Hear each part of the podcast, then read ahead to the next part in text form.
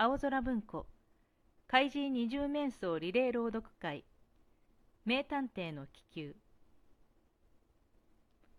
え？なんだって？あの野郎を引っさらうんだって？そいつは面白え願ってもないことだ。手伝わせてくんねえ。ぜひ手伝わせてくんねえ。でそれは一体いつのことなんだ？赤い虎像はもう夢中になって尋ねるのです。今夜だよ。え？え？今夜だって。そいつは素敵だ。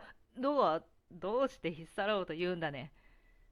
それがねやっぱり二十面相の親分だ。うまい手立てを工夫したんだよ。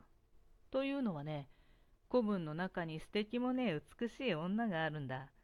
その女をどっかの若い奥さんに仕立てて明智の野郎の喜びそうな込み入った事件をこしらえて探偵を頼みに行かせたんだ。そしてすぐに家を調べてくれと言ってあいつを自動車に乗せて連れ出すんだ。その女と一緒にだよ。無論自動車の運転手も仲間の一人なんだ。難しい事件の大好きなあいつのこった。それに相手がか弱い女なんだから油断をしてこの計画には引っかかるに決まっているよ。で俺たちの仕事はというとついこの先の青山墓地へ先回りをして明智を乗せた自動車がやってくるのを待っているんだよ。あそこを通らなければならないような道順にしてあるんだ。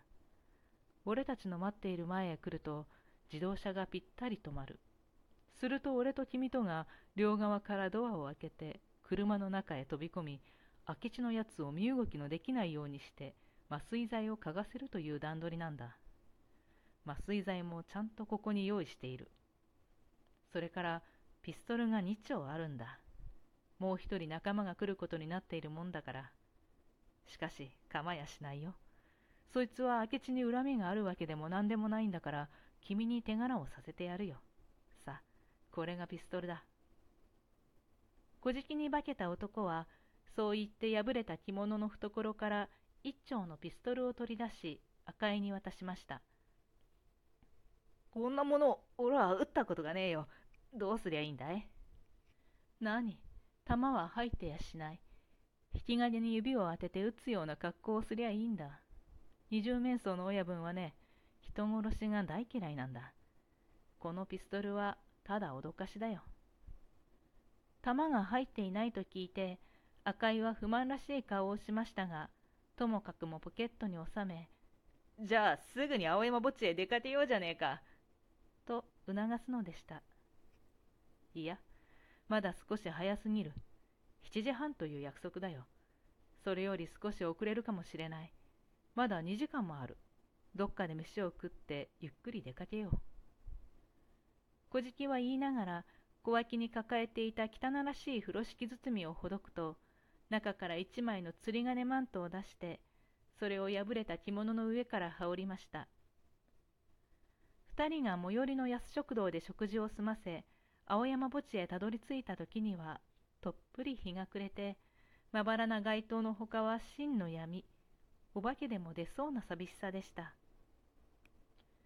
約束の場所というのは墓地の中でも最も寂しい脇道で宵のうちでもめったに自動車の通らぬ闇の中です。二人はその闇の土手に腰を下ろしてじっと時の来るのを待っていました。遅いね大地こうしていると寒くってたまらねえいやもうじきだよさっき墓地の入り口のところの店屋の時計を見たら7時20分だったあれからもう10分以上確かに経っているから今にやってくるぜ。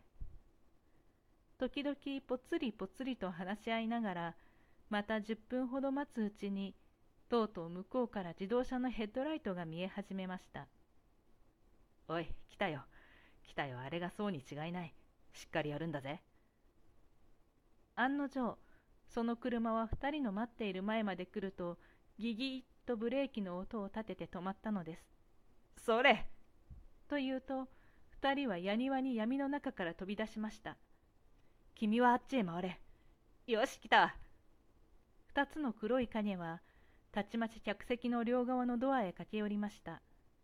そして、いきなりガチャンとドアを開くと、客席の人物へ、両方からニューとピストルの筒口を突きつけました。と同時に客席にいた洋装の婦人もいつの間にかピストルを構えています。それから運転手までが後ろ向きになって、その手にはこれもピストルが光っているではありませんか。つまり4丁のピストルが筒先を揃えて客席にいるたった一人の人物に狙いを定めたのです。その狙われた人物というのは、ああ、やっぱり明智探偵でした。探偵は二重面相の予想にたがわず、まんまと計略にかかってしまったのでしょうか。身動きするとぶっ放すぞ誰かが恐ろしい剣幕で怒鳴りつけました。しかし、明智は観念したものか、静かにクッションに持たれたまま逆らう様子はありません。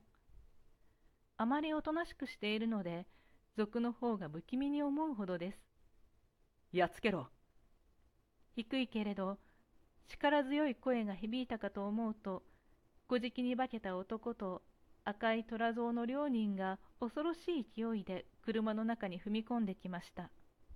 そして、赤井が明智の上半身を抱きしめるようにして押さえていると、もう一人は懐から取り出した一塊の白布のようなものを手早く探偵の口に押しつけて、しばらくの間力を緩めませんでした。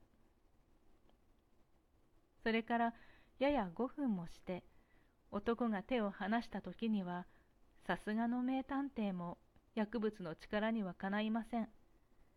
まるで死人のようにぐったりと気を失ってしまいました。もろいもんだわね。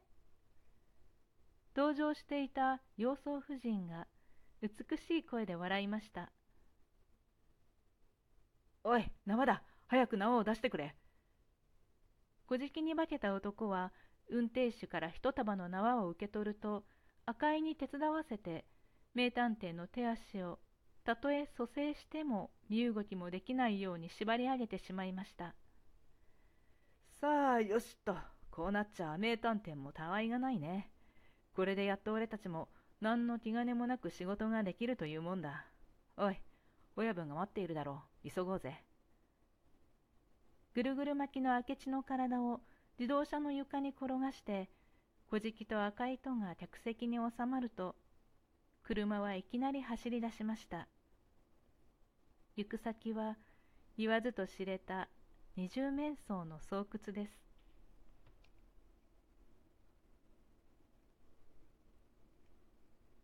ただいまの朗読は冬木玲でした。引き続き、青空文庫怪人二重面相リレー朗読会をお楽しみください。